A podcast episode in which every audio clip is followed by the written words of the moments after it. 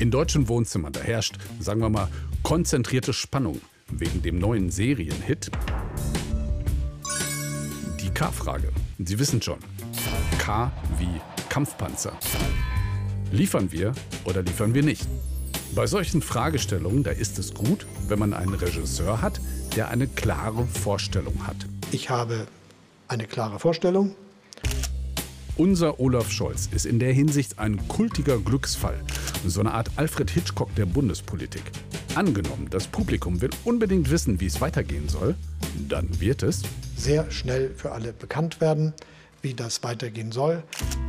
Wer sich auskennt, weiß, sehr schnell ist eine eher relative Angabe. Menschliche Evolution geht ja beispielsweise im Vergleich zur Erdgeschichte auch sehr schnell, kann aber ein paar hunderttausend Jahre dauern.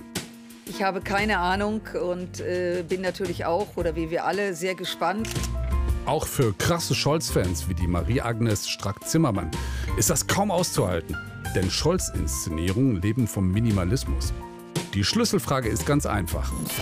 Liefern wir die verdammten Kampfpanzer und wenn ja, wann? Wir wissen ja gar nicht, warum er so zögert. Und genau in so einem Moment, wenn die Luft vor Spannung knistert, dann bringt Regisseur Scholz Figuren wie den Boris Pistorius ins Spiel. Äh, Sie stehen in Jacke da, ich nicht, mein Mantel ist irgendwie abhanden gekommen.